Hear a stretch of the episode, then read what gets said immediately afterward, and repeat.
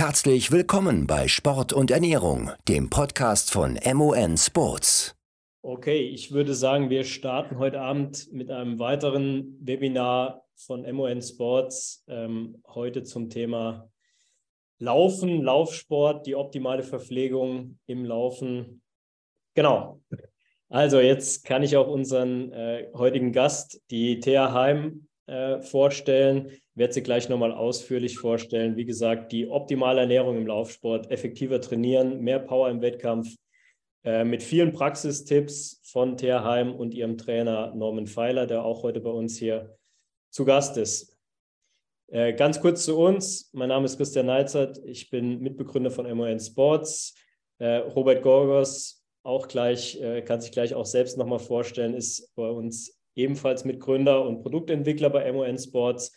Er ist Ernährungsberater im Spitzensport, im, im Radsport und im Fußball, Diplom-Ernährungswissenschaftler und A-Trainer im Radsport. Ja, zu unserer Teilnehmerin heute, die Thea Heim ist 30 Jahre alt, ist deutsche Mittel- und Langstreckenläuferin. Ähm, ja, sie ist absolute Topläuferin im deutschen, in der deutschen Leichtathletik. Ähm, sie ist, wie man hier sieht, mehrfache deutsche Meisterin, äh, hat viele Titel schon gewonnen, hat letzte Woche erst ähm, beim Halbmarathon in Riva am Gardasee in einer Zeit von einer Stunde 13,42 äh, überragend den, den Halbmarathon dort gewonnen.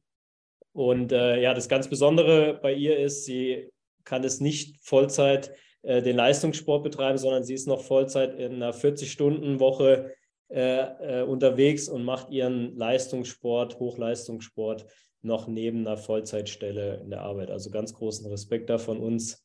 Ähm, ja, wir haben ebenfalls noch ihren Trainer heute mit zu Gast, den Norman Pfeiler, wird sich später auch nochmal vorstellen.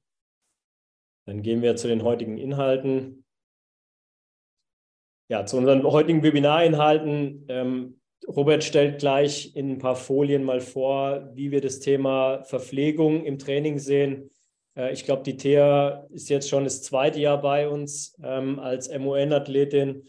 Ähm, wir haben uns viel ausgetauscht am Anfang auch mit, mit, äh, mit ihrem Trainer über die Verpflegung im Training, wie wir das sehen, wie es jetzt äh, Robert aus dem Radsport, aus anderen Ausdauersportarten äh, übernommen hat, haben das aus, aufs Laufen umgelegt. Ich glaube, im Laufen ist es teilweise immer noch so schwierig, halt Trainingseinheiten zur Verpflegung. Also ich glaube, es ist bekannt, dass man Marathon äh, verpflegen muss unterwegs an den Verpflegungsstationen, aber wie man sich da optimal im Training verpflegt, ist natürlich auch eine, eine, eine technische Sache, das irgendwie umzusetzen. Und darum haben wir das heutige Webinar gewählt, um euch auch ein paar Praxistipps zu geben, wie die beiden das im täglichen Training äh, umsetzen und auch äh, im Wettkampf ja, umgesetzt haben. Okay, im Anschluss wieder unsere Frage- und Antwortrunde.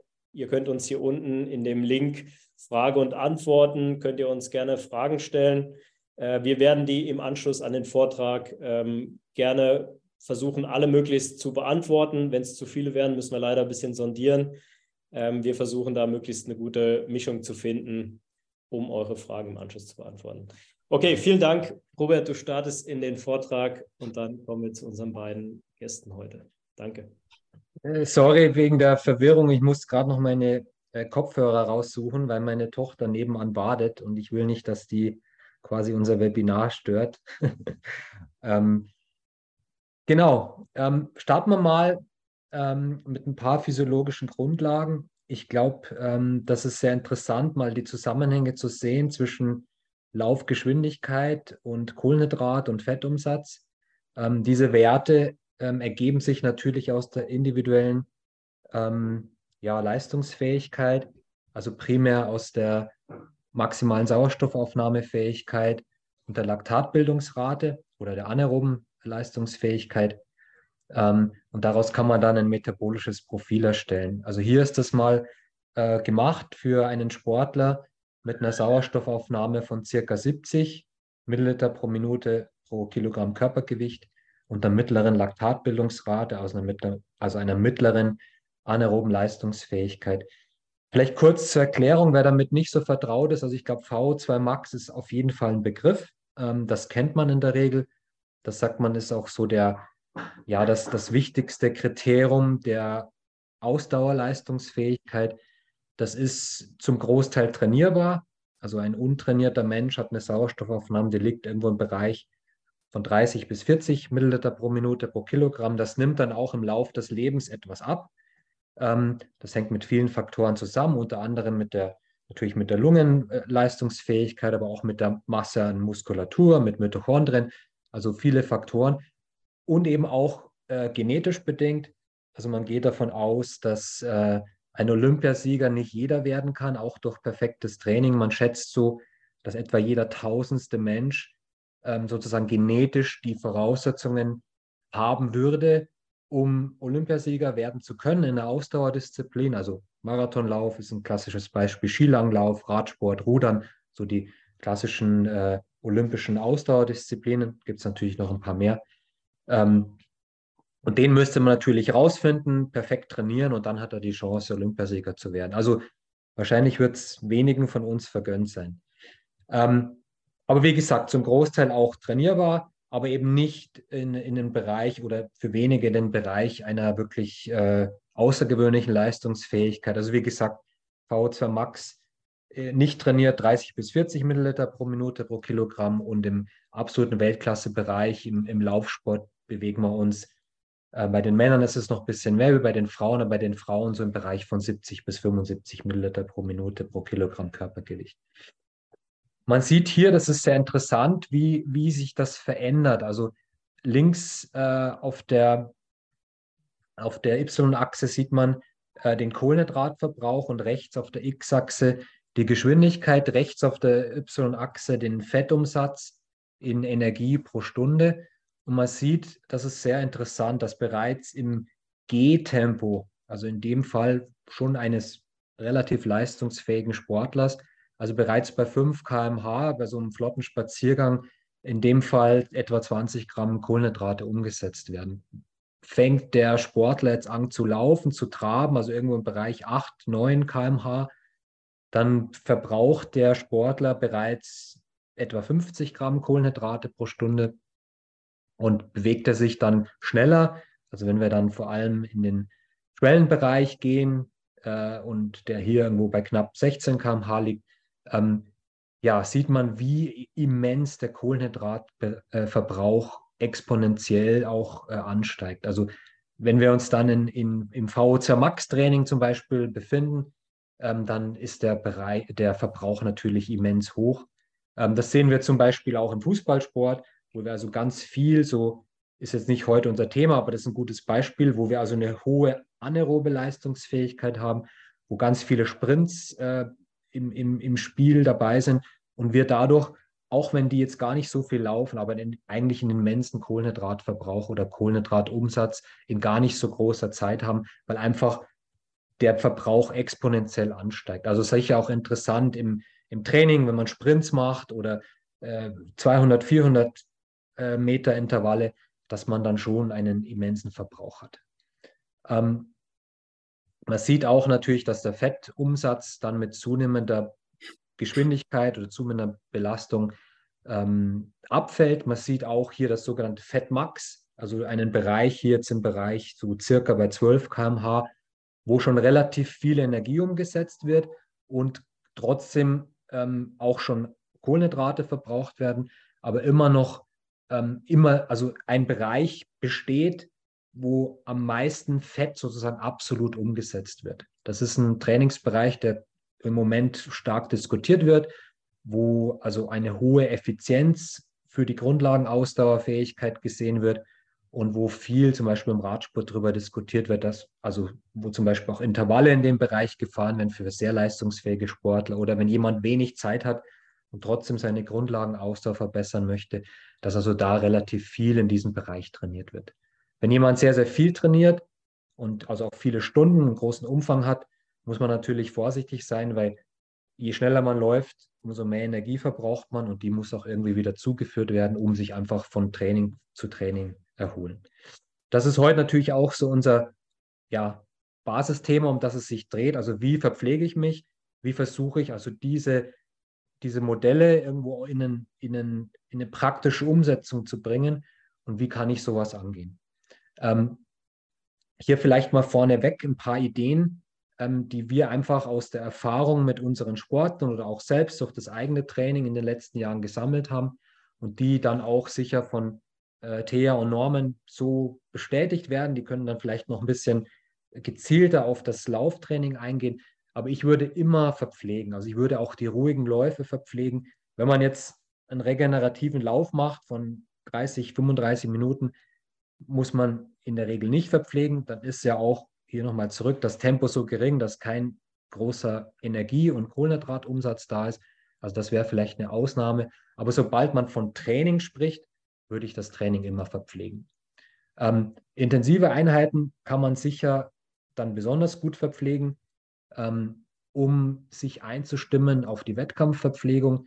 Man spricht hier auch gerne von dem Train the Gut.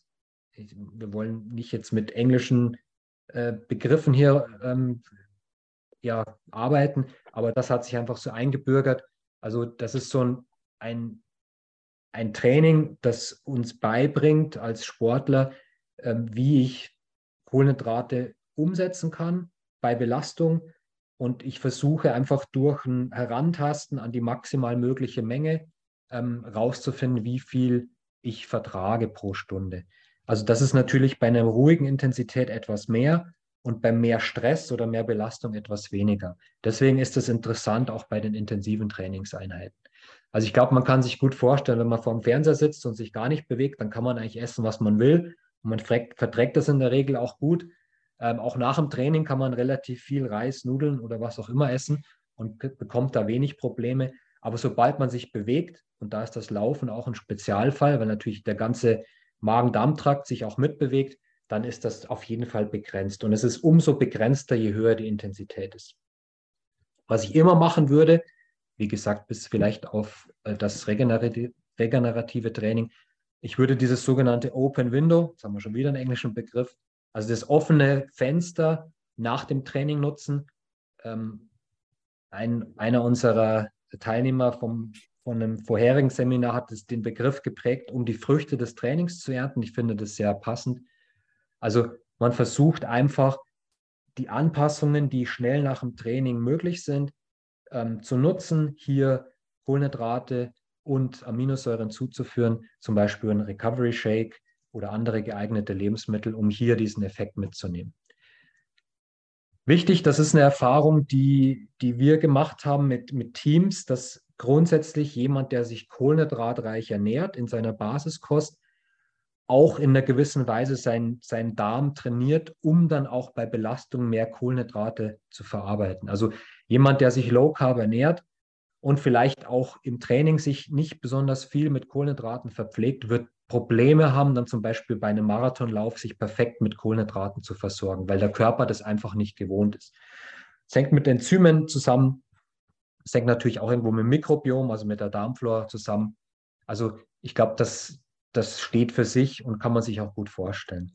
Wichtig ist für mich immer, dass Ernährung was ganz Individuelles ist und dass man da auch hinhören sollte und ich glaube, man ist selbst sein bester Ernährungsberater. Man muss einfach gezielt mal darauf achten, was man verträgt, was man auch besonders gerne mag. Solange man sich bei natürlichen Lebensmitteln äh, oder an natürlichen Lebensmitteln orientiert, glaube ich, ist das eine sehr, sehr gute, ja, auch Schule, um rauszufinden, was am besten dem Körper bekommt.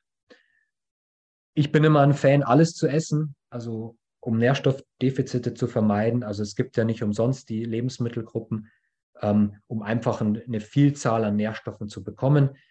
Kritische Nährstoffe, da kann man vielleicht auch ein bisschen in der, äh, in der äh, Frage- und Antwortrunde dann drauf eingehen, aber kritische Nährstoffe beim, beim Ausdauersportler, ähm, vielleicht auch heute interessant bei der Läuferin, würde ich jetzt sehen, ähm, würde ich sehen Calcium, ich würde Jod sehen in unseren Breitengraden, ich würde Vitamin B, vielleicht Vitamin B2 besonders sehen. Äh, Eisen ist immer ein Thema beim Ausdauersport, gerade im Laufsport. Ähm, Vitamin D ist interessant, gerade in den Wintermonaten, weil wir einfach wenig Sonne bekommen. Ich denke mal, das sind so die kritischsten Nährstoffe, die man beachten muss. Wenn ich jetzt bestimmte Lebensmittelgruppen weglasse, dann sind es noch ein paar mehr. Ganz wichtig, ähm, bevor wir zu den Beispielen kommen, wie man sich verpflegen könnte bei bestimmten ähm, Ausdauertrainingseinheiten. Ähm, wenn man sich nicht ausreichend versorgt, dann kann man das Training nicht verarbeiten. Wenn man nicht genügend Kohlenhydrate zuführt, gibt es keine Anpassungen im Bereich der VO2 Max, weil einfach die Intensitäten, die ich dazu brauche, nicht erreicht werden können, die nicht effizient absolviert werden können, die Trainingseinheiten und dadurch eben eine schlechtere oder keine so gute Anpassung in dem Bereich stattfindet. Gut, wie könnte jetzt ein äh, klassisches Intervalltraining aussehen? Ich habe jetzt hier mal ein Beispiel genommen anhand des äh, metabolischen Profils von vorher. Ähm, einen Lauf mit ruhigem Tempo, aber mit dreimal fünf Minuten im VO2 Max-Bereich. Das kann natürlich auch, ich weiß nicht, ob, ob ihr das so trainiert, aber das ist jetzt nur ein Beispiel. Wichtig ist, das Training vorzubereiten. Das heißt, ich möchte in der Regel meinen Kohlenhydratstoffwechsel trainieren. Äh, ich möchte also auch mit gut gefüllten Kohlenhydratspeichern starten. Und wenn ich das zum Beispiel am späten Nachmittag mache, könnte das hier im Beispiel mit dem Reis und äh, der kleinen Menge an ähm, Gemüse und etwas äh, Eiweiß ein, ähm, ein geeignetes Mittagessen sein. Ich habe auch noch angeführt, vielleicht ein bisschen Schorle dazu als Fructosequelle, um einfach nochmal eine andere, eine andere Kohlenhydratart zu haben. Ähm, der Körper ist ja irgendwo begrenzt in seiner Aufnahmekapazität. Ähm, deswegen sind auch viele unserer Getränke gemischt mit verschiedenen Kohlenhydratquellen. Und so könnte man sozusagen seinen Darm schon mal darauf vorbereiten, dass es auch eine andere Kohlenhydratquelle gibt. Also wichtig, es sollte leicht verdaulich sein. Also ein großer Salat ist zum Beispiel nicht so gut geeignet vor einem intensiven Training, auch wenn natürlich viele Nährstoffe drin sind. Ich würde auch nicht so viele, generell nicht zu viele Ballaststoffe und keine immensen Mengen an Eiweiß zuführen. Also Basis sollten gut verdauliche, das kann man auch ein bisschen individuell dann auswählen, äh, Kohlenhydrate sein. Es sollte Flüssigkeit aufgenommen werden und trotzdem natürlich Nährstoffe. Hier ist jetzt das das anhand des metabolischen Profils mal ausgerechnet. Der Energieumsatz bewegt sich im Bereich um 1000, vielleicht ein bisschen mehr Kilokalorien. Der Kohlenhydratumsatz ist natürlich durch die Intensität relativ hoch. Ähm, und das wäre ein gutes Training, um zum Beispiel, wie ich im, im, in der Einleitung erwähnt habe, dieses ähm, ja, Wettkampfverpflegungsthema zu testen, also dieses Train the Gut zu machen und da könnte man zum Beispiel jetzt unser Kohlenhydratgetränk, das klassische Trainingsgetränk auswählen mit ähm, dem Fast Carb und davon versuchen, ein Liter zuzuführen mit einer sechsprozentigen Konzentration, also hätte dann 60 Gramm Kohlenhydrate und ähm, dazu ein Gel äh, mit 40 Gramm Kohlenhydrate und führt dann 100 Gramm Kohlenhydrate in den 75 Minuten oder 80 Gramm pro Stunde zu. Wie wir auch schon eingangs erwähnt haben, wichtig das Open Window nutzen, also gerade nach, also besonders wichtig nach einer intensiven Einheit bietet sich dann Recovery Shake an und vielleicht noch ein paar zusätzliche Kohlenhydrate über Datteln, die kann man auch überall mitnehmen oder eine Banane. Ich glaube, da findet jeder so seinen Liebling. Ähm, manche mögen auch gern Haribos essen oder sowas oder Gummibärchen.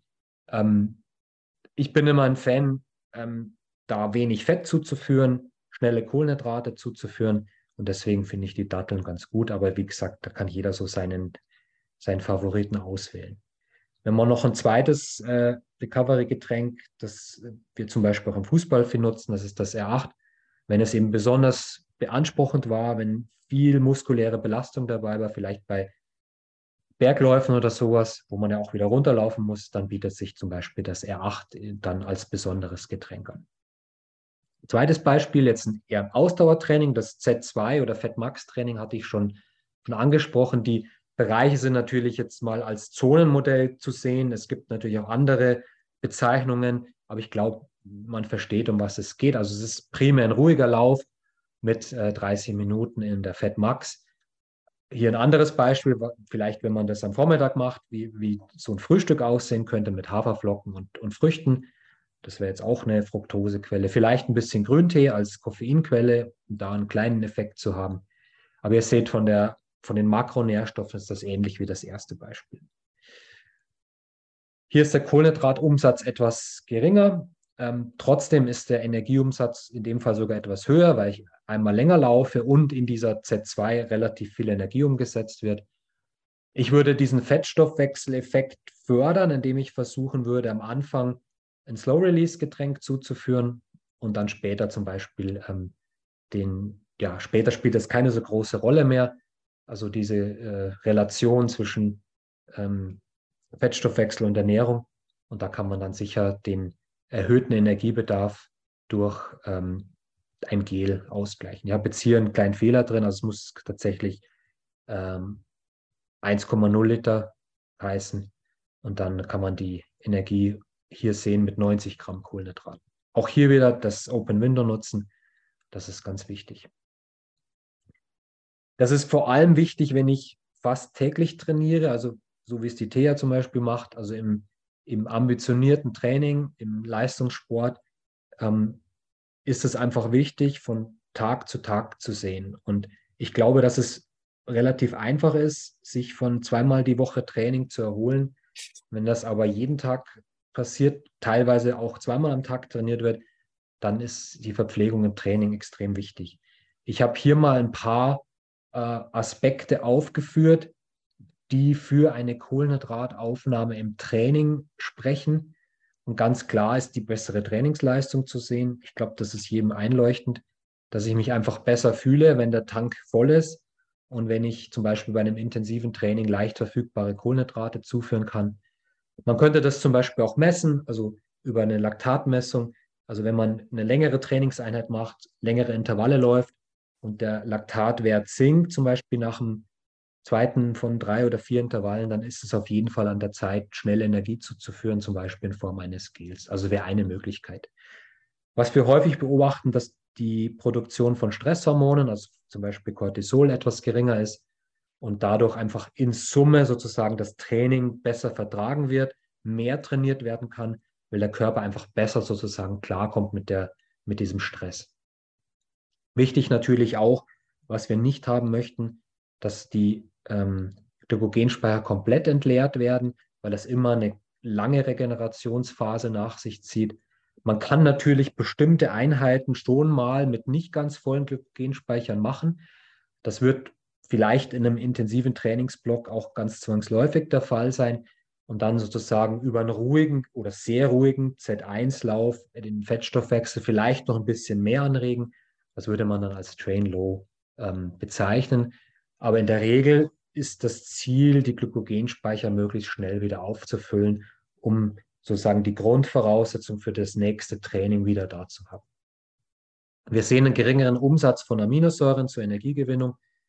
Ähm, liegt auf der Hand, wenn ich Kohlenhydrate zur Verfügung habe, müssen keine anderen oder in dem Fall vor allem keine Proteine als Energieträger herangezogen werden, was natürlich im, im Sinne von der Verletzungsprophylaxe, äh, von der Erhaltung der Muskulatur, im Sinne von Immunsystem, im Sinne von Mikrobiom ähm, auf jeden Fall eine wichtige Rolle spielt.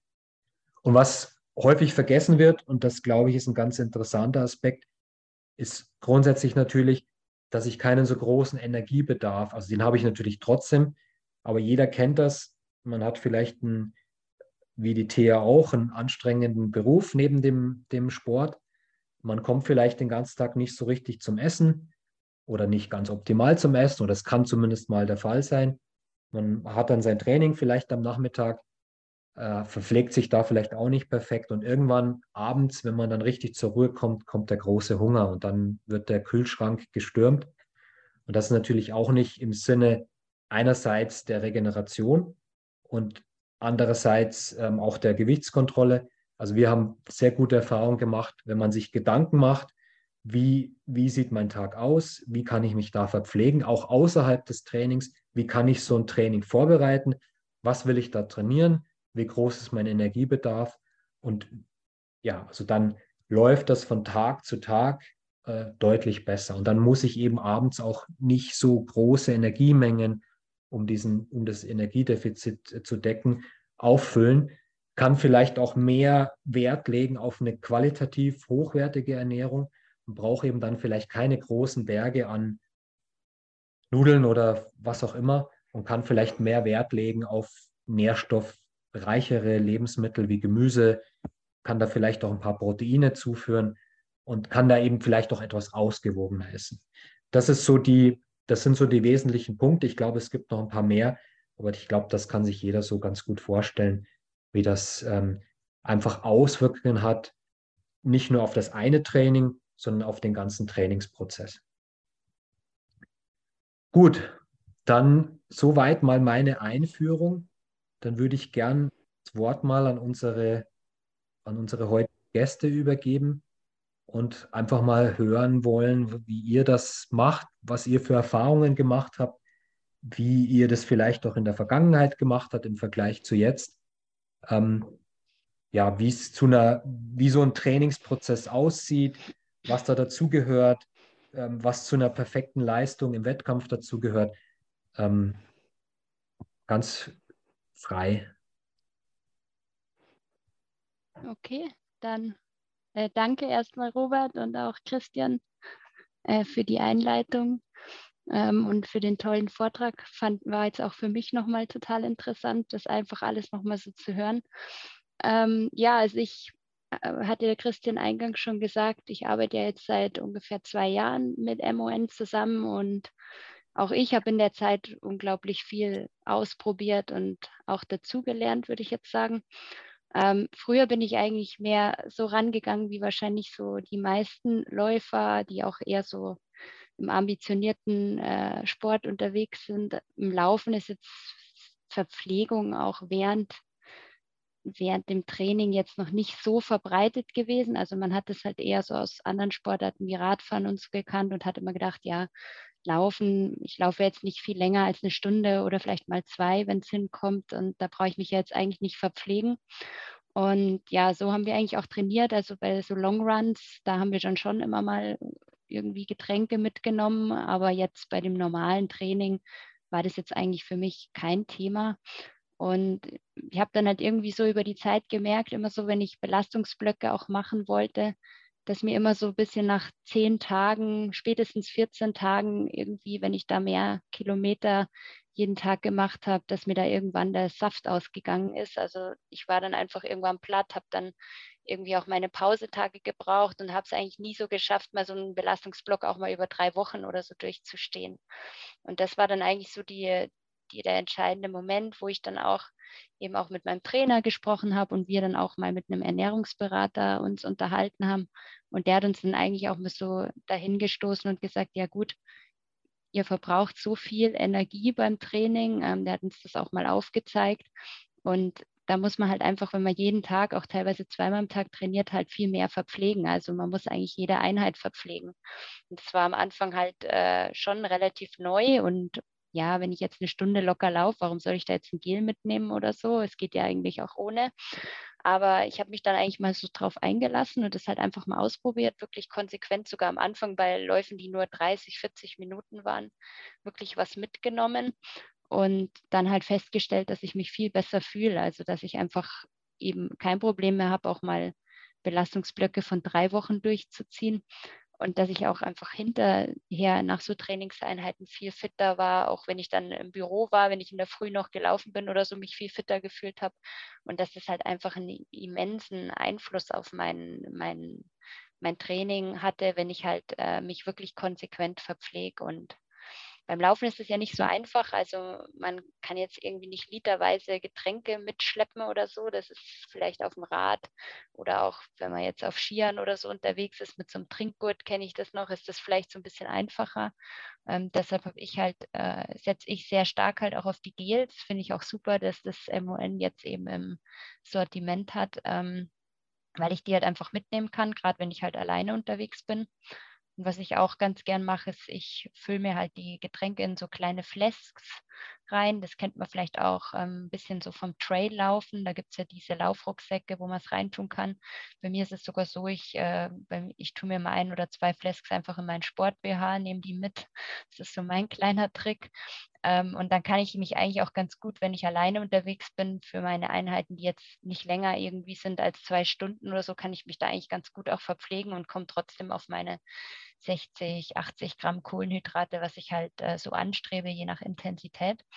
Und bei schnelleren Sachen oder harten Tempoläufen oder auch bei, bei richtig langen Läufen, da versuche ich dann immer irgendwie eine Radbegleitung zu finden. Oft bietet sich dann der Norman da natürlich an und ähm, da versuchen wir dann halt auch wirklich die Wettkampfverpflegung, also das, was wir im Marathon oder im Halbmarathon oder was auch immer machen wollen, dann wirklich auch zu üben. Also wirklich genau das, äh, den Ansatz dann im Training sozusagen zu fahren und ähm, auch das Anreichen von Flaschen, das ist ja auch nicht so ganz einfach im, im Laufen, dass man, wenn jemand an der Seite steht und einem das Getränk anreicht, dass man das dann bei der Geschwindigkeit noch erwischt. Da haben wir jetzt auch diese Marathonflaschen, die halt echt super sind, weil man da eben ran, weil man da halt leicht rankommt und da versuchen wir wirklich dann eigentlich so einen Probelauf zu machen, auch für den Wettkampf. Und so haben wir da insgesamt jetzt ganz gute Erfahrungen gemacht. Und ja, also für mich ist es jetzt eigentlich nicht mehr wegzudenken, mich während meinen Trainings äh, zu verpflegen. Und ich glaube, ich merke jetzt erst, wo ich das halt wirklich auch eine Zeit lang konsequent mache und wo ich jetzt auch die höheren Umfänge über eine gewisse Zeit fahre, dass ich halt jetzt auch erst dann in Wettkampfleistungen merke, dass mir halt viel leichter fällt, auch mein Halbmarathon jetzt in 1,13 zu laufen, was früher halt schon echt so eine Peak-Leistung war. Und das kriege ich jetzt eigentlich bei jedem Halbmarathon schon fast hin. Und da sieht man, glaube ich, jetzt erst die Effekte. Und ich hoffe, dass sich das jetzt halt dann in der Zukunft auch noch potenziert, ähm, dass man halt einfach durch die Verpflegung einfach immer besser wird. Und ja, Norman, willst du auch noch was dazu sagen? Ja, ich denke, du hast eigentlich schon alles gesagt, was jetzt im spezifischen Bereich, was die Ernährung anbelangt, dass es halt vor allen Dingen im Training bei uns schon äh, relativ ähm, ja, dramatisch zu sehen war, dass die, dass die Erholungsfähigkeit besser wurde. Also wie die Thea schon angesprochen hat, wir haben vor drei Jahren, da ist die Thea so, hat angefangen, so schwerpunktmäßig Halbmarathon zu laufen und in den Marathon reinzugehen. Ähm, da haben wir dann auch uns intensiver mit der, mit der Verpflegung ähm, ja, befasst da kam dann auch, äh, wie gesagt, durch so das Sub-2-Projekt und so weiter wurde da ja auch viel geforscht und äh, das war dann schon auch sehr interessant, sich damit zu beschäftigen. Ähm, richtig, richtig gemerkt haben wir es dann wirklich, äh, wo dann Corona kam und die TA relativ viel von zu Hause aus gearbeitet hat. Ähm, wir einfach auch ein bisschen gemerkt haben, dass es mit dem Training auch sehr schwierig war, weil sie also viel allein machen musste dass dann die Leistung sich nicht mehr ganz so gut entwickelt hat. Und also ich auch nicht immer beim Training dabei sein konnte und wie gesagt, sie sehr viel alleine gemacht hat und wir dann wirklich überrascht waren, dass nach zehn Tagen irgendwie ähm, trainingstechnisch nicht mehr so viel ging. Und ähm, dann haben wir da, wie gesagt, wie Thea schon erzählt hat, auch uns intensiver mit einem Ernährungsberater mal unterhalten und der hat uns dann wirklich auch empfohlen, während des Trainings, auch bei den langsamen Läufen, diese, diese Substitution zu machen. Und das war letztendlich auch der Grund, äh, warum wir dann oder warum ich dann auch auf, auf euch zugegangen bin, weil, weil wir wirklich in dem Bereich jetzt äh, für die verschiedenen Bereiche, also für das langsame Laufen, für das schnelle Laufen, für das ausdauernde Laufen, äh, gab es eigentlich immer nur ein Produkt. Wir haben davor auch schon immer Maltodextrin und Eiweiß genommen, aber das war eigentlich so nach dem Training, aber nicht während der Belastung. Und da war auf dem Markt eigentlich, ja, also es war überschaubar, was es gibt. Ähm, und wir haben auch verschiedene Produkte ausprobiert gehabt. Ähm, aber wie gesagt, es gab jetzt für, die verschiedenen Bereiche nicht so viel. Und wo wir das Mohn ausprobiert haben, haben wir dann nach relativ kurzer Zeit, also zwei, drei Monaten gemerkt, dass Thea da sehr gut zurechtkommt damit. Und wir haben es wirklich, wie die Thea auch schon gesagt hat, dann also auch auf, auf Anraten eben eines Ernährungsberaters äh, wirklich bei 30 Minuten Läufen äh, substituiert. Da haben wir das Slow Carb dann genommen. Wie gesagt, es war gut verträglich. Ähm, die Geschmacksrichtungen waren auch vielfältig, deswegen hat sie das eigentlich ganz gern auch gemacht dann. Und ähm, wir haben dann einfach auch äh, an den Trainingswerten relativ schnell gesehen, also schnell sage ich jetzt mal, nach drei, vier Monaten konnte man dann wirklich sehen, wie sie sukzessive die Leistung entwickeln konnte in den verschiedenen Bereichen. Sie sehr stabil geworden ist und wir dann auch wieder ohne Probleme Blöcke von drei Wochen machen konnten. Ähm, man muss sagen, dann gerade jetzt zwar das Jahr 2021 dann, also 2020 und 2021 war mit Corona sehr schwierig ähm, für die TEA, weil sie relativ wenig Wettkämpfe hatte. Ähm, einfach aus der beruflichen Situation heraus äh, durfte sie manche Sachen in der Corona-Zeit nicht machen. Äh, so dass wir da noch nicht so viele Werte hatten eigentlich und erst jetzt mit 2022 eigentlich so wirklich gute Werte hatten. Und jetzt dieses Jahr ist sie halt ähm, wirklich, also über 10 Kilometer Bestzeit gelaufen im Halbmarathon. Also haben wir zum Beispiel Gardasee gut vergleichbar. Ist sie jetzt dieses Jahr eineinhalb Minuten schneller als, als äh, vor, vor einem Jahr gelaufen. Und als sie das erste Mal vor drei Jahren dort gelaufen ist, war sie jetzt drei Minuten schneller. Also äh, ist vielleicht so ein, so, ein, so ein, anschauliches Beispiel. Die Strecke ist vergleichbar ähm, und sie ist da also jetzt deutlich schneller gelaufen letzte Woche. Auch im Marathon haben wir jetzt leider in Frankfurt, äh, hat es nicht ganz geklappt aufgrund der Bedingungen, aber äh, auch im Vorfeld, also sie hat ein wirklich sehr gutes Training gemacht, drei Monate lang. Es war eigentlich die beste Trainingsphase, die ich jetzt je erlebt habe mit ihr und wir arbeiten jetzt seit 14 Jahren zusammen, äh, von, von den 800 Metern bis zum Marathon. Also ich kenne sie etwas. Hm, die Stabilität auch im gesundheitlichen Bereich war da. Und wie gesagt, man darf eins nicht vergessen, sie ist Fulltime als Führungskraft äh, tätig. Also sie hat da auch einen gewissen Stresspegel und trainiert halt vor, dem, vor der Arbeit und nach der Arbeit und ähm, eben genau in den Bereichen, also genau für unsere Zwecke jetzt, der Robert hat das ein bisschen angesprochen mit der Minimierung des Stresslevels. Also ähm, das ist etwas, was mir also nicht nur bei ihr, sondern auch bei vielen Läufern bei uns in der Gruppe oder Läuferinnen aufgefallen sind, die alle irgendwie studieren oder berufstätig sind, ähm, dass das einfach ein ganz großer Faktor ist. Also ähm, dass diese kontinuierliche Substitution im Training dieses, äh, wie es früher halt so vor vier, fünf Jahren, wie wir das alle, also wie ich das auch noch kannte aus Maria-Zeit, wo ich Marathon gelaufen bin, dass man halt in dieses, die Glykogenspeicher entleert, dann die Fettverbrennung trainiert und dann auch eine relativ lange Erholungszeit braucht. Ähm, auch jeder kennt es vielleicht, einen Long Run macht und nach zwei Stunden, zweieinhalb Stunden man total müde ist, äh, auch zu Hause den ganzen Sonntag dann nichts mehr machen kann. Ähm, also das hat sich extrem gewandelt, ähm, aber eben auch nicht nur, glaube ich, in der Substitution während des Long Runs, was wir früher eben auch schon gemacht haben, sondern eben auch unter der Woche oder in den anderen Einheiten davor. Also das ist für mich persönlich das Signifikanteste gewesen, was, was ich gesehen habe. Und muss, man, muss ich jetzt auch so sagen, in den letzten ja, vier Monaten ähm, gab es auch in den Hochtrainingsphasen und wir hatten bis zu 190 Kilometer äh, in der Woche neben, neben der Arbeit, neben dem 40-Stunden-Job. Ähm, wir hatten keine Krankheiten. Also wir hatten nicht ein, einmal, dass das Immunsystem also so geschwächt war durch diese hohen Belastungen, ähm, dass sie krank wurde. Da kommen vielleicht noch andere Faktoren hinzu. Der Robert hat es auch ein bisschen angesprochen: Nährstoff, äh, Mikronährstoffe, andere Mikronährstoffe, Vitamine. Aber äh, ich glaube, in erster Linie ist das System halt relativ stabil, wenn es vor, während und nach dem Training einfach gut versorgt wird mit Kohlenhydraten. Ja, dem würde ich zustimmen. Also auch die Erholung nach Wettkämpfen ist halt viel besser. Also man, ich habe jetzt oft so gemacht, dass ich äh, drei Wochen Belastung hatte, dann eine Woche locker gemacht habe, dann kam der Wettkampf am letzten Tag und dann war das aber eigentlich so auch schon der Auftakt für den nächsten Belastungsblock. Also ich konnte eigentlich dann immer direkt nach den Wettkämpfen schon wieder in die, in die hohen Umfänge gehen, ohne dass ich jetzt nochmal eine Woche brauchte, um mich von dem Wettkampf zu erholen. Und das ist natürlich schon auch eine Qualität, wenn man halt aus einem Halbmarathon rausgeht und wirklich keine muskulären Probleme hat, was halt äh, früher schon so war, dass man dann, wenn man die Treppen runtergegangen ist oder so, dann so seine Problemchen hatte.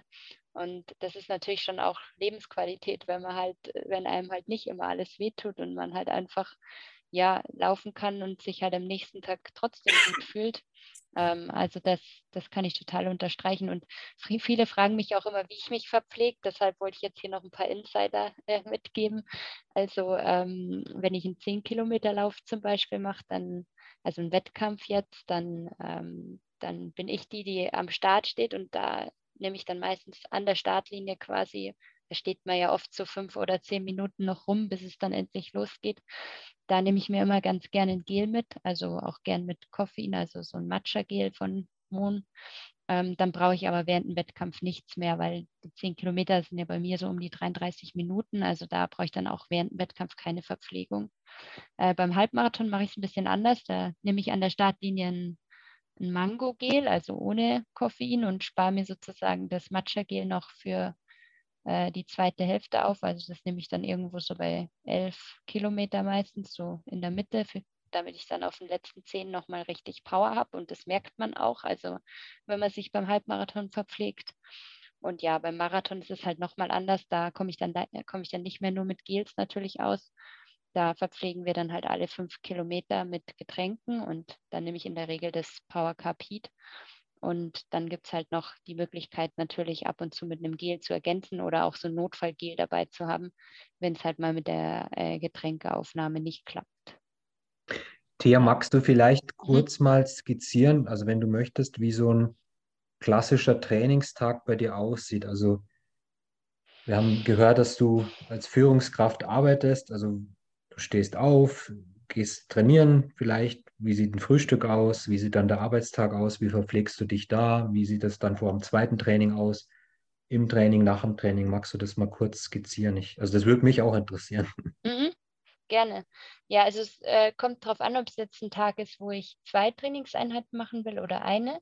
Äh, da ist auch mein Frühstück ein bisschen unterschiedlich, würde ich sagen. Also wenn ich jetzt äh, zwei Einheiten machen will, also wenn ich vor der Arbeit eine Einheit machen will, dann frühstücke ich meistens irgendwie eine Kleinigkeit. Also ich gehe ganz ungern wirklich ohne was zu essen in den Lauf. Also auch wenn der Lauf nur 30 Minuten oder 40 Minuten ist, ich brauche immer irgendwas im Magen. Also da bin ich einfach nicht der Typ dafür, nüchtern laufen zu gehen. Und ich glaube, das macht bei mir auch überhaupt keinen Sinn. Von dem her, da würde ich dann halt irgendwas, äh, da ich jetzt auch nicht zwei Stunden vorher frühstücken kann, sondern vielleicht um um 6 Uhr der Wecker klingelt, ich dann um halb sieben irgendwie kurz was frühstück, da trinke ich meistens irgendwie so ein, so ein ähm, Chi-Kaffee, das ist äh, quasi so ein koffeinhaltiges Getränk und dann esse ich dazu noch ein, ein ähm, Brot mit irgendwie ein bisschen Schokocreme, also eigentlich mit Zucker oder so drauf, weil ich ja weiß, ich gehe jetzt sofort danach laufen. Und da brauche ich eigentlich auch den Zucker oder da finde ich es besser, wenn ich äh, zuckerhaltig frühstücke, als wenn ich mir jetzt ein Ei oder sowas mache. Das würde ich dann, die Variante würde ich dann machen, so ein Rührei oder irgendwas, wenn ich äh, nicht laufen gehe ähm, wenn ich halt einfach mich für, für die Arbeit nur, wenn ich nur für die Arbeit frühstück sozusagen. Ähm, aber dann würde ich halt so ein Brot essen mit irgendwie ein bisschen äh, Zucker drauf. Also bei mir ist das immer so Ovo-Maltine-Creme. Und dann ähm, gehe ich halt zum Laufen. Ähm, meine Morgeneinheit ist in der Regel immer relativ langsam und locker. Also Meistens sind das irgendwo zwischen sechs und zehn Kilometer irgendwie. Ähm, bei mir jetzt eine Fünfer Pace, also das ist wirklich entspannt für mich, ähm, weil ich morgens jetzt auch noch nicht so die, die, die Mordsleistung habe, weil ich da ja natürlich vielleicht gerade mal eine halbe, dreiviertel Stunde wach bin. Und dann komme ich halt wieder, dann, dann mache ich mir meistens einen Recovery Shake, weil ich ja weiß, ich gehe jetzt dann gleich ins Büro.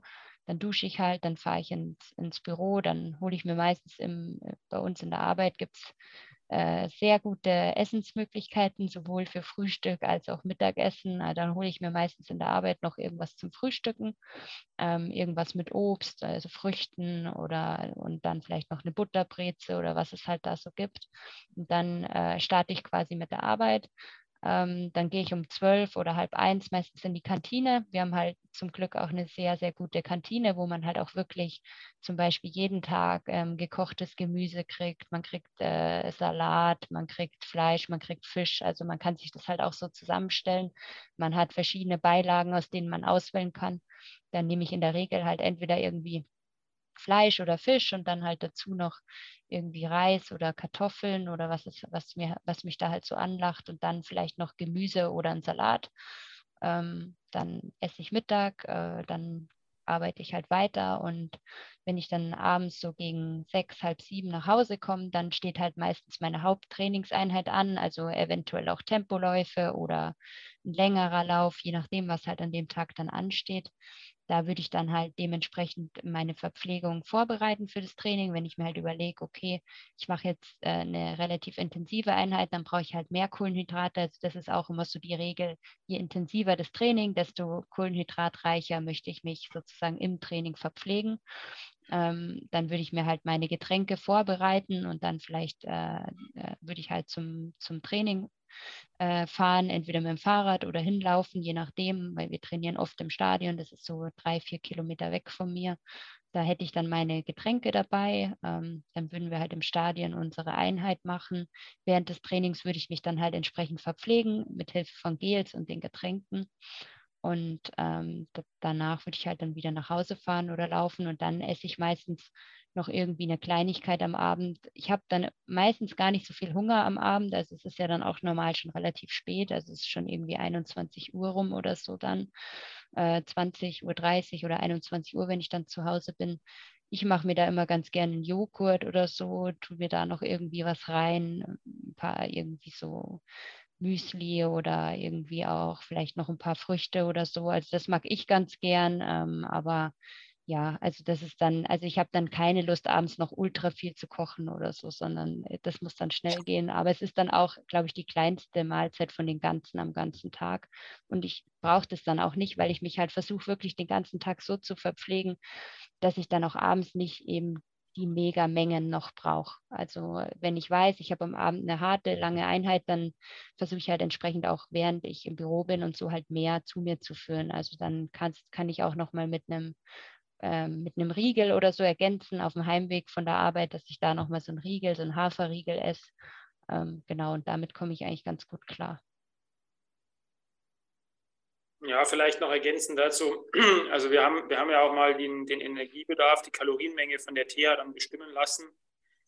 Ähm, und die ist relativ hoch. Ähm, und äh, die, also ITEA muss schon relativ viel essen, damit sie diesen Kalorienbedarf deckt, weil es eben nicht nur um das Training geht. Ja, also ich sage jetzt mal, wie gesagt, in der Spitze waren das mal 190 Kilometer in der Marathonvorbereitung, sondern sie hat ja nicht wie ein, ich sage jetzt mal ein Profisportler das gemeinhin machen würde nach der ersten Einheit eine Regenerationsphase, wo der Körper runterfahren kann und sie sozusagen dann zuführen kann, sondern sie muss relativ schnell zuführen, was Flüssiges, damit äh, Kohlenhydrate, Eiweiß dann da sind nach dem Training. Und dann hat sie ja einen, stressigen Job. Ja. Also sie verbrennt natürlich nochmal zusätzlich. Und ähm, also wir hatten wirklich auch das Problem, dass wir diese Kalorienmenge erreichen. Also Thea sagt gerade zum Beispiel so ein Haferriegel, 400, äh, 400 Kalorien.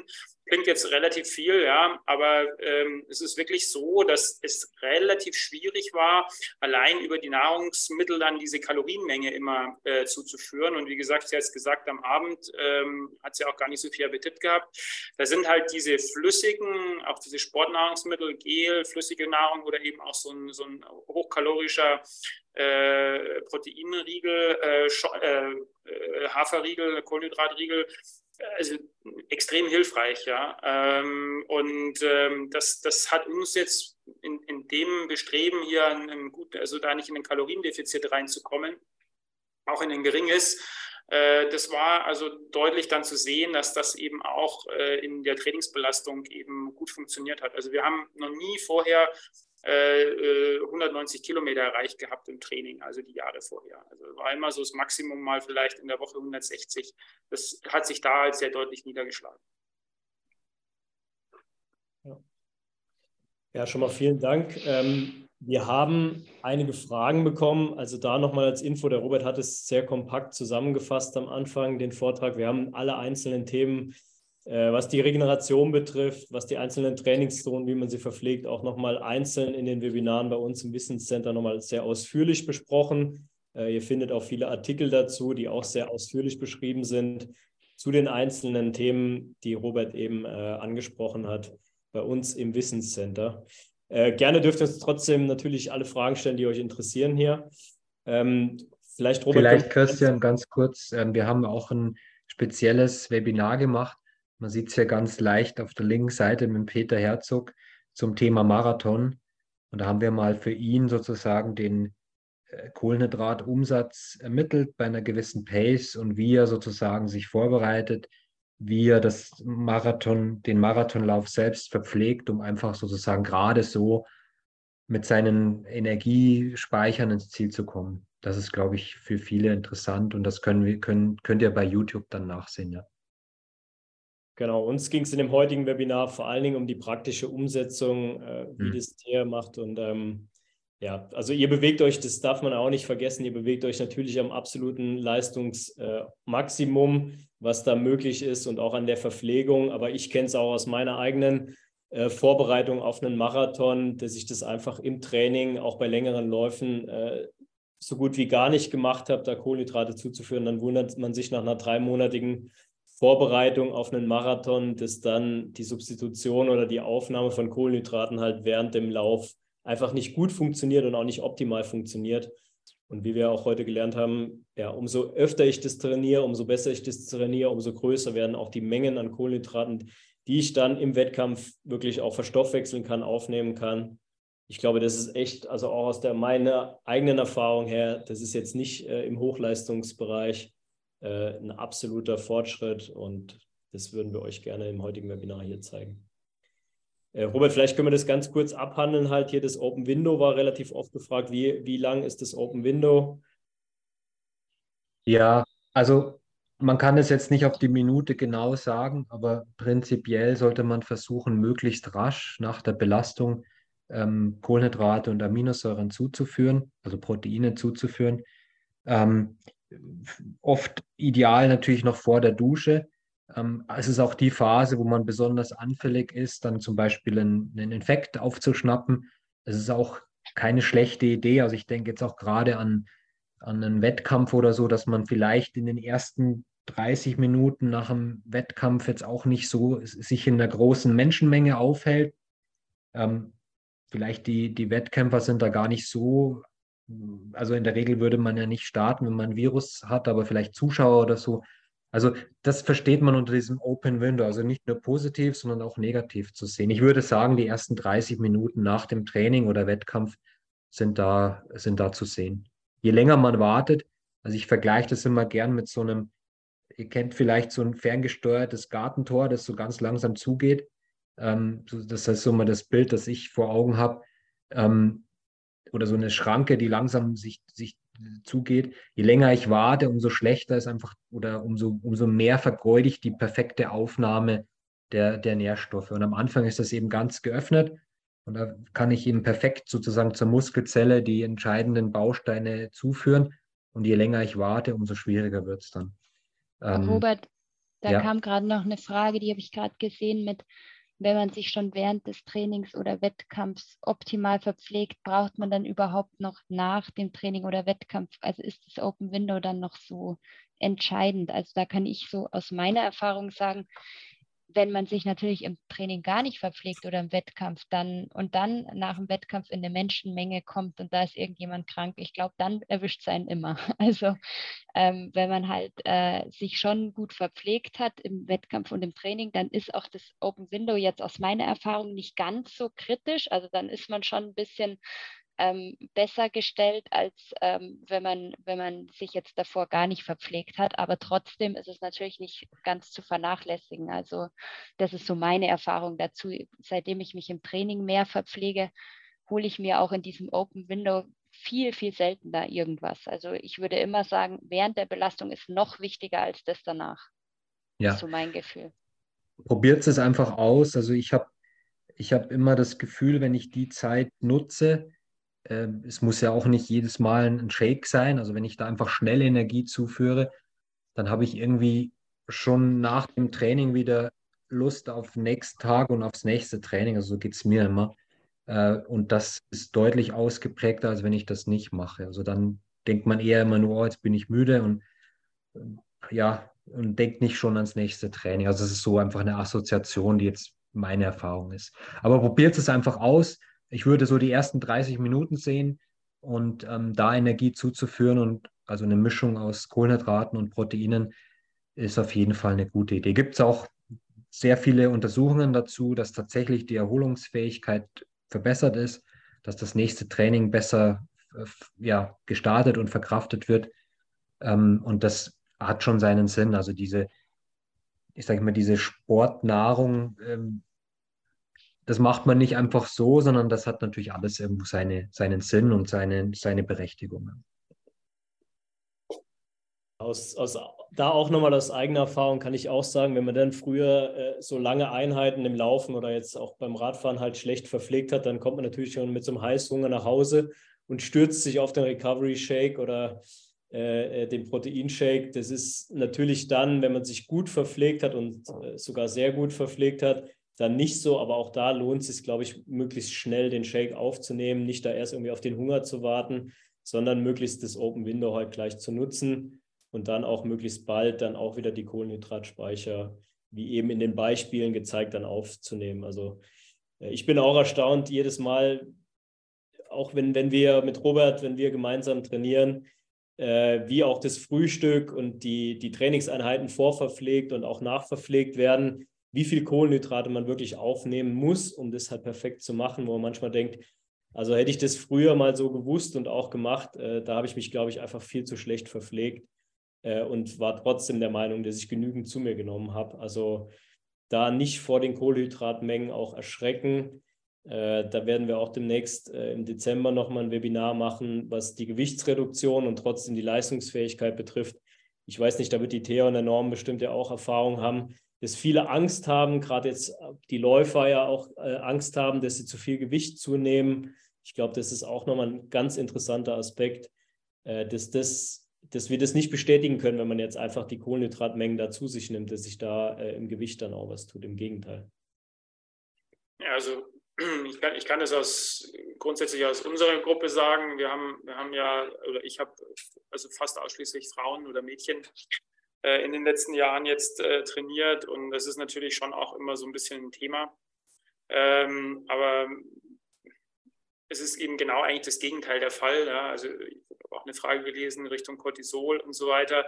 Die Thea es auch ein bisschen angesprochen. Also ähm, dass dieses nüchtern Laufen, was, was viele machen, auch gerade also Frauen machen, Mädchen machen, dass es halt genau diesen gegenteiligen Effekt eigentlich hat und ähm, relativ viel Cortisol ausgeschüttet wird, viel Stress für den Körper entsteht, gerade für den weiblichen Körper und, und dadurch eigentlich äh, eher also Fett eingelagert wird und ähm, genau eigentlich das Gegenteil der Fall ist, dass also es ist meistens auch schon visuell bei Läuferinnen zu sehen. Also ich hatte ja auch, oder ich habe eine Läuferin aus, aus der Ukraine seit April, ähm, die hat sehr viel Stress gehabt äh, durch, durch diese Kriegssituation und äh, ist eine recht gute Halbmarathonläuferin, ähm, kam dann hierher, hat visuell auch ein bisschen zugenommen und ähm, hat sich dann, also hatte auch große Probleme dann. Also diese Wassereinlagerungen im Körper führen letztendlich auch immer zu, zu Problemen, zu Verletzungen. Entzündungen sind ja nichts anderes als Wassereinlagerungen. Wir haben dann erstmal das Training reduziert, haben geschaut, dass sie auch im Training einfach ähm, ja, substituiert, äh, Kohlenhydrate zuführt und äh, haben sie dann langsam wieder auf höhere Umfänge gebracht. Und äh, seit August ist sie stabil, trainiert wesentlich mehr Kilometer als vorher und hat überhaupt keine Probleme mehr, auch in der Verletzung, was Verletzungen anbelangt. Also das ist ein sehr typisches Beispiel eigentlich auch, ähm, also dass Stress einen, einen, hohen Einfluss hat, aber dass man eben auch ganz stark durch diese regelmäßige Substitution diesen, diesen Level einfach gut reduzieren kann. Und also meine Erfahrung ist einfach, also bei Thea, ich glaube, 2016 hatten wir die letzte Verletzung gehabt äh, in dem Sinn, toi, toi, toi. Ähm, ähm, aber es, zeigt sich eben auch bei anderen Leuten bei uns in der Gruppe, die ähm, ja, also aus, aus, unterschiedlichen Ländern kommen und ähm, äh, auch einfach sehr stabil über das ganze Jahr hinweg laufen können, seitdem sie anfangen, einfach auch im Training zu substituieren. Also das ist definitiv also eine Geschichte, die ähm, ja ich unterschreiben würde. Und es ist also auch äh, nicht so, dass man da eben zulegen würde, sondern es ist eigentlich genau das Gegenteil der Fall. Also sie, der Körper wird leistungsfähiger, wird drahtiger und ohne ähm, dass man die, die, die, Kalorienmengen da reduziert, sondern eher ein bisschen steigert, äh, ist individuell halt. Nach, jeder hat einen anderen Kalorienverbrauch, jeder ist ein anderer Typ, jeder hat ein anderes Training. Das muss man halt etwas äh, bestimmen dann, aber das funktioniert wunderbar. Wunderbar.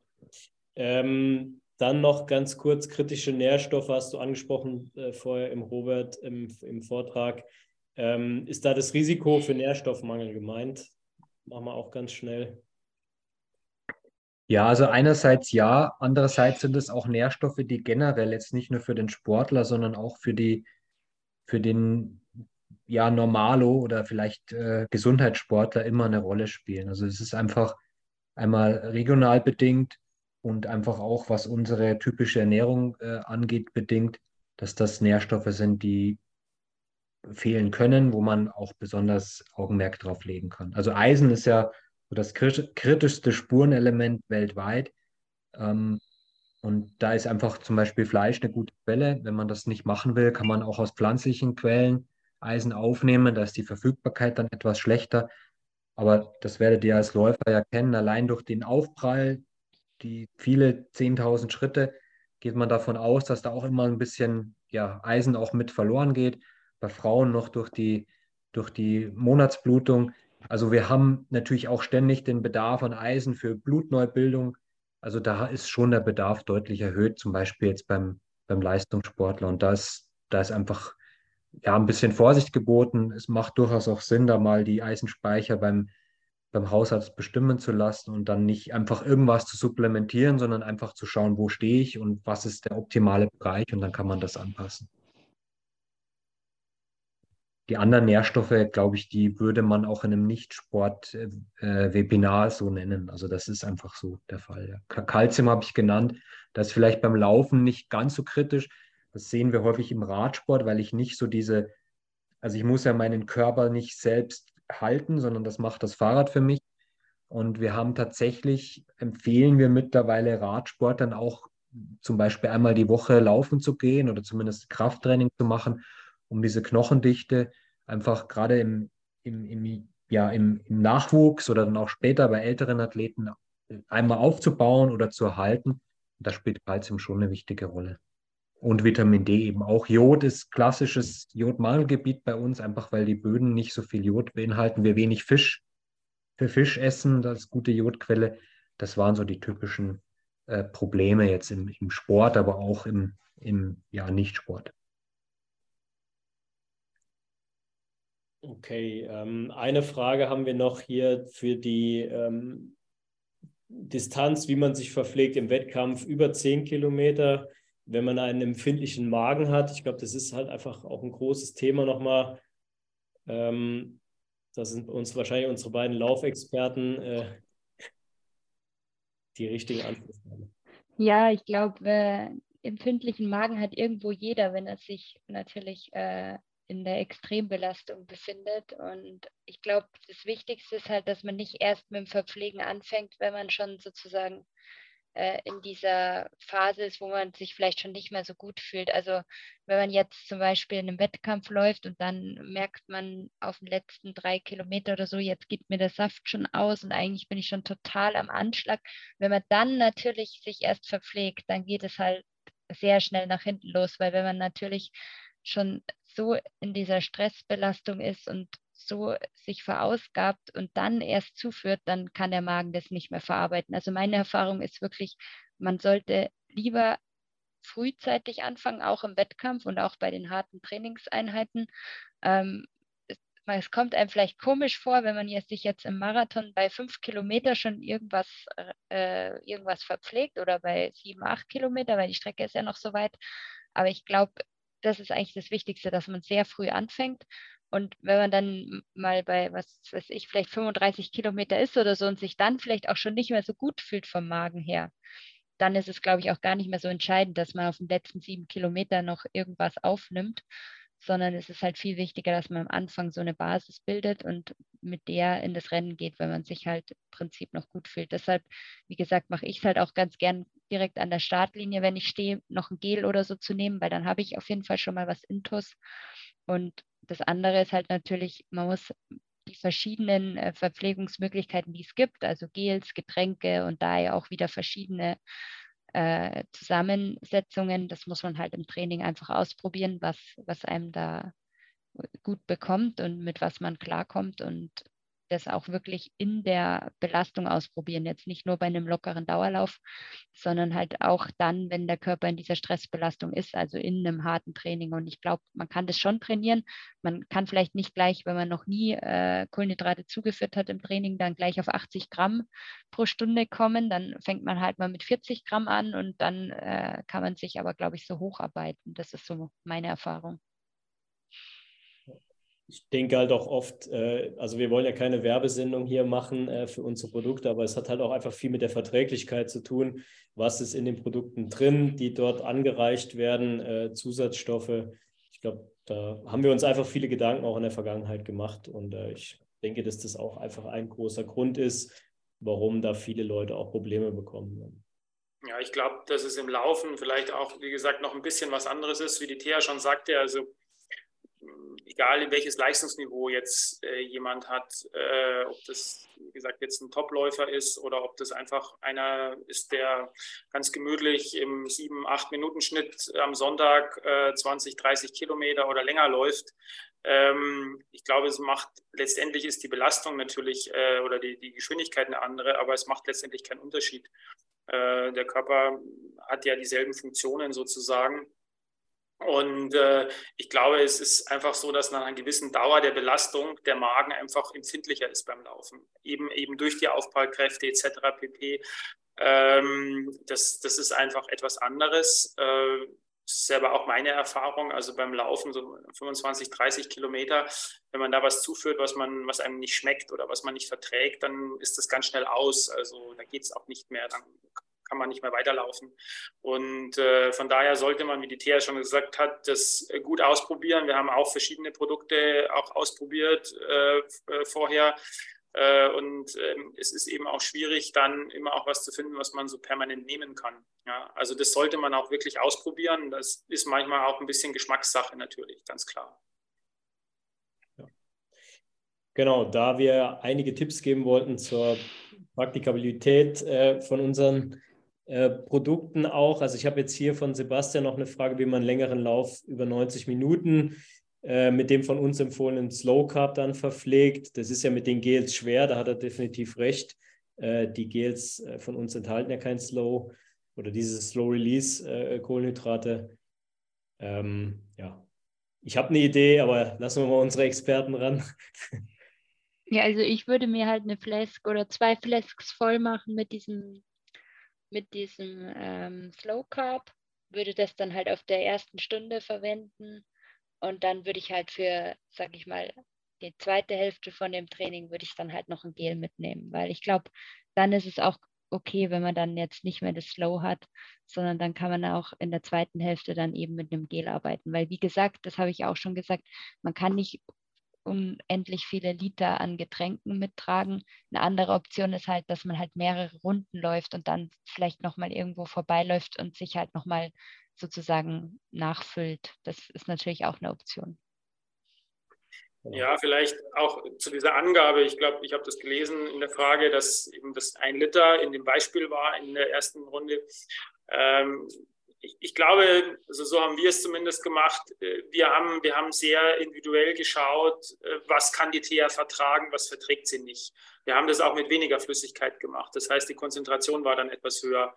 Ähm, wie gesagt, ich glaube, das, das, muss man ein bisschen ausprobieren. Wir haben also speziell bei der TEA das auch ausprobiert, was wir mitnehmen können.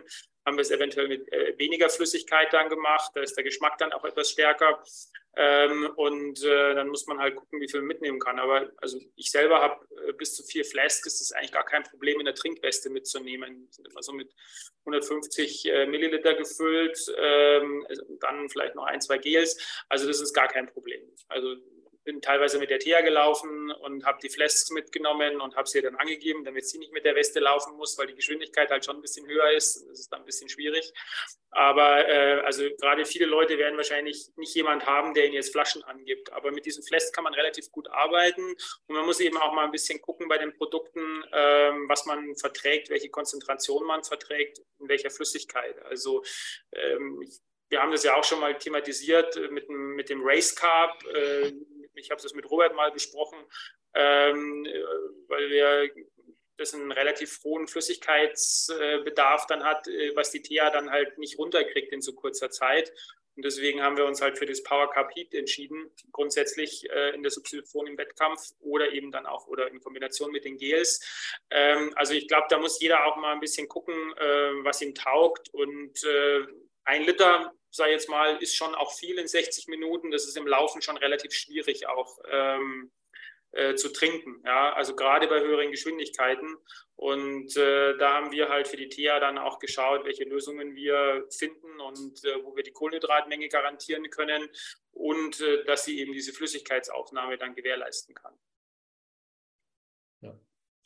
Also ich habe es auch schon mal so gemacht, dass ich bei längeren Läufen eine 0,5 Liter PET-Flasche mitgenommen habe und habe die dann einfach äh, irgendwo ne, auf der Strecke dann äh, neben einem Mülleimer einfach deponiert und dann stehen lassen. Das ist vielleicht auch eine Möglichkeit. Ja, oder im Auto oder so. Das machen auch viele. Hm. Ja, also wenn, wenn, man eine Runde hat zum Beispiel, also wir haben auch schon zum Beispiel an der, in, in, München an der Regattastrecke trainiert, das ist so eine 5-Kilometer-Runde, äh, also flach äh, Teer um die, um die Ruderregattastrecke rum, übersichtlich.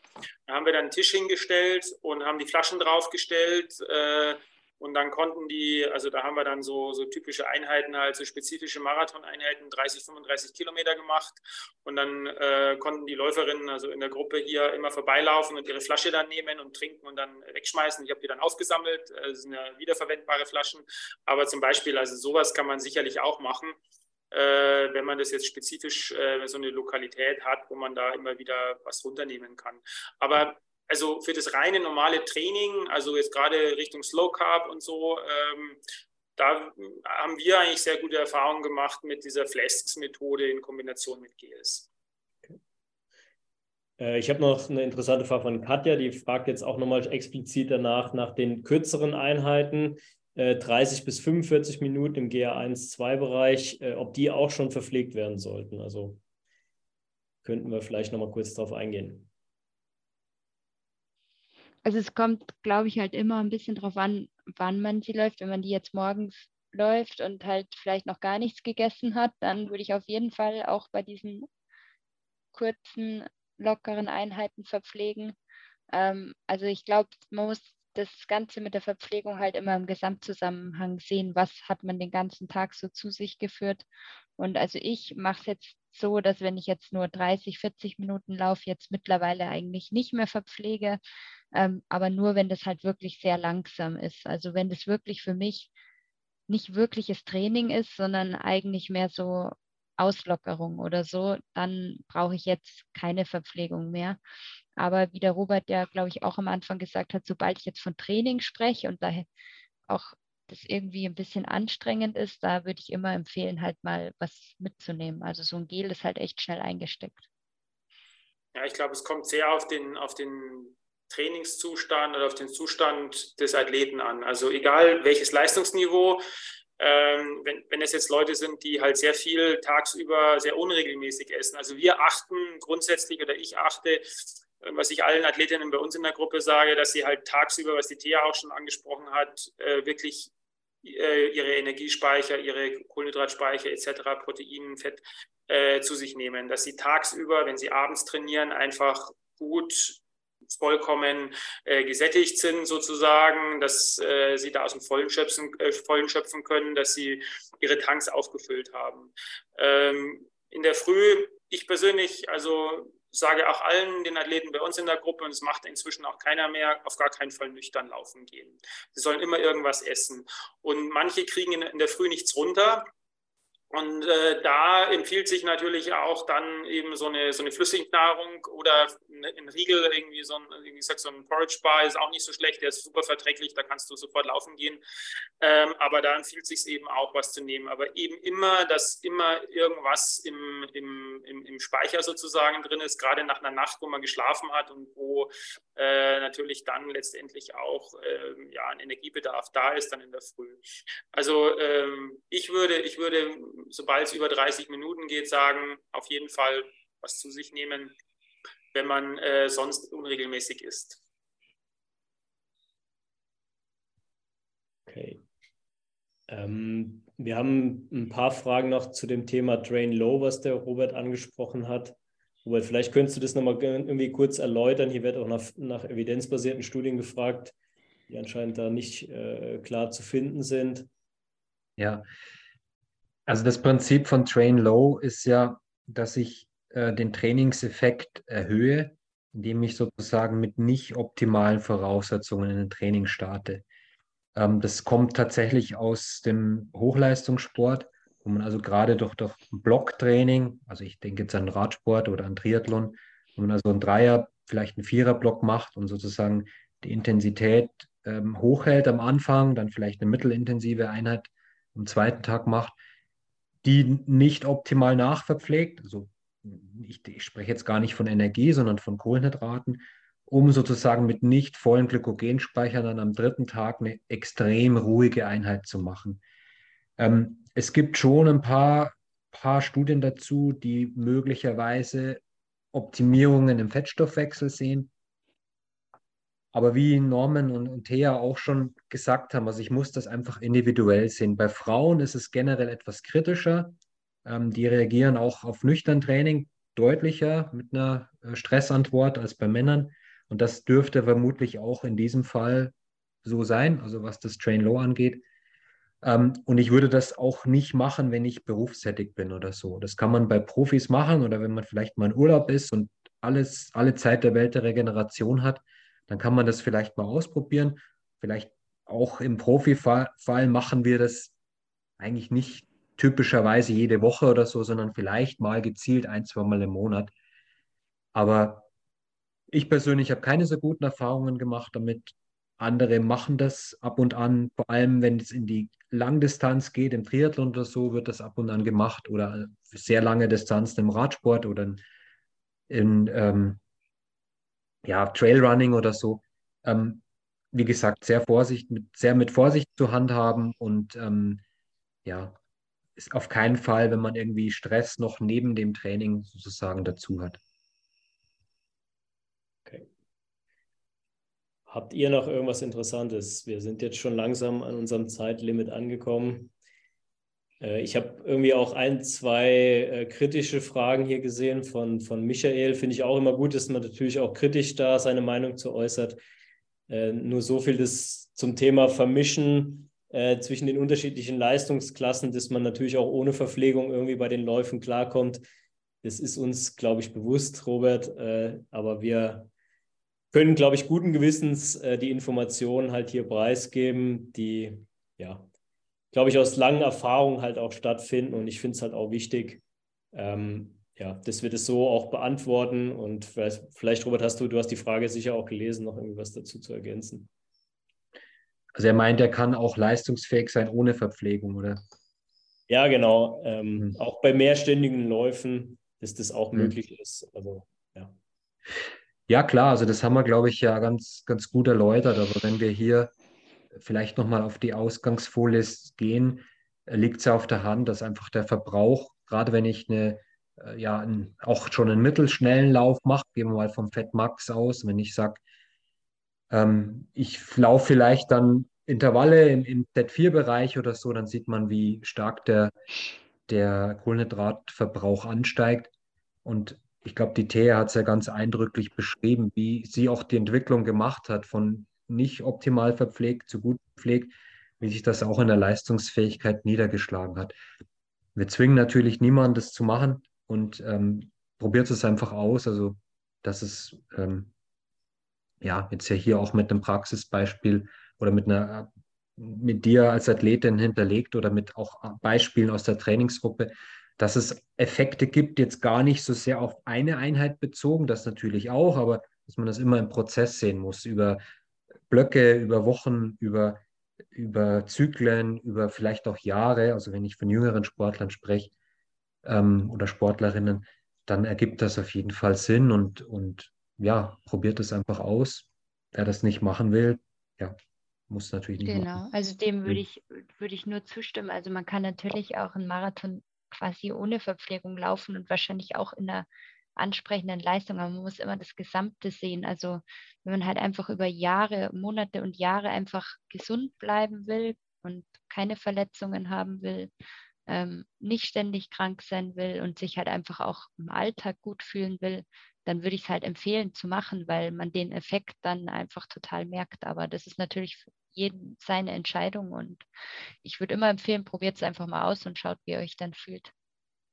Ja, ich würde ich würd da auch noch, also grundsätzlich hat man das ja auch im Marathontraining Jahrzehnte gemacht, dass man diesen Fettstoffwechsel so trainiert hat, dass man ohne viel äh, Ernährung oder vorher gelaufen ist, um diesen Fettstoffwechsel zu trainieren.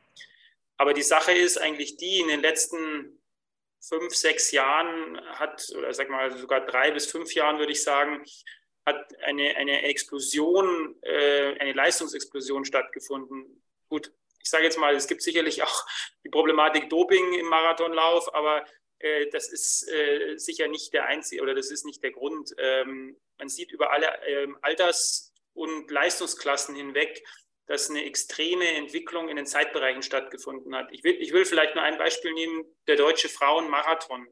Äh, bis 2016 war die Durchschnittszeit, mit der man sich für einen Olympiamarathon qualifiziert hat, in Deutschland 2,31.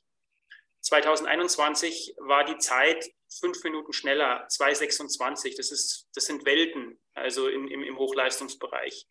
Und äh, sicher, da ist eine Schuhentwicklung auch noch da, aber ich glaube, das, der Hauptaspekt eigentlich, äh, warum wir diese Explosionen im Ausdauerbereich im Laufen haben, ist einfach, es wird verpflegt. Früher war das beim Marathon gar nicht üblich. Beim Berlin-Marathon, beim Weltrekord von Eliud Kipchoge, wurde alle drei Kilometer verpflegt. Das war eine Ausnahme. Das wurde nur für bestimmte Läufer gemacht, nicht für alle. Äh, normalerweise ist es ab alle fünf Kilometer. Aber dieser, dieser Einfluss auf eine Leistungsentwicklung, also an dem Beispiel ist es vielleicht zu sehen, der ist immens und ähm, auch die Fähigkeit, mehrere Marathons im Jahr zu laufen, nicht nur zwei oder, oder einen sogar nur, äh, die ist auch gestiegen. Es gibt Läuferinnen, ich habe da selber eine Läuferin in der Gruppe, die ist bei den Weltmeisterschaften äh, in, in Oregon dieses Jahr gestartet, die Teresa Hover, und die ist bei den Europameisterschaften hier in München gestartet. Und die ist jetzt noch bei den Berglauf-Weltmeisterschaften gestartet. Also nur mal, um ein Beispiel zu, zu geben, ähm, auch Mohn-Athletin, äh, diese Fähigkeit äh, zu regenerieren, die ist wesentlich höher geworden.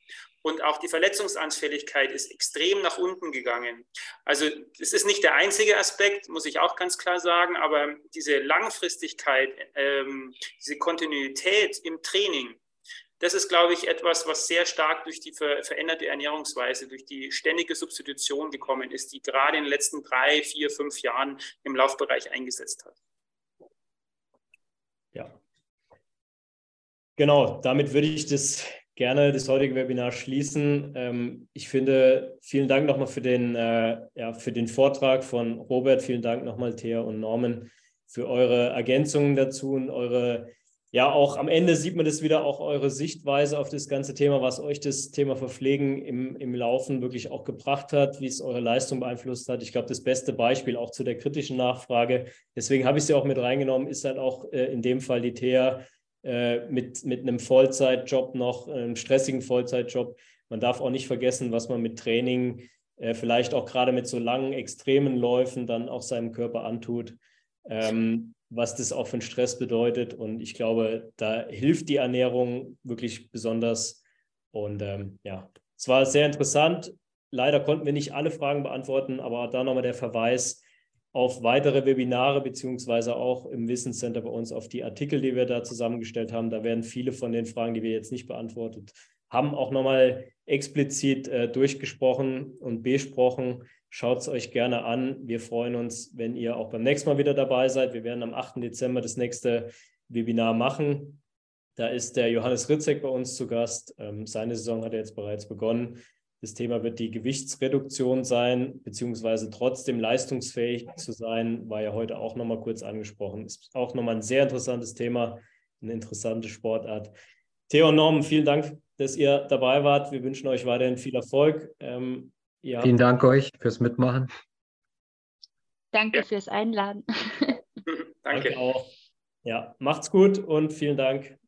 Tschüss. Ciao. Schönen Abend. Tschüss. Ciao. Das war der MON Sports Podcast. Vielen Dank fürs Zuhören. Du willst mehr über unsere Sportnahrung erfahren? Besuche uns auf mon-sports.com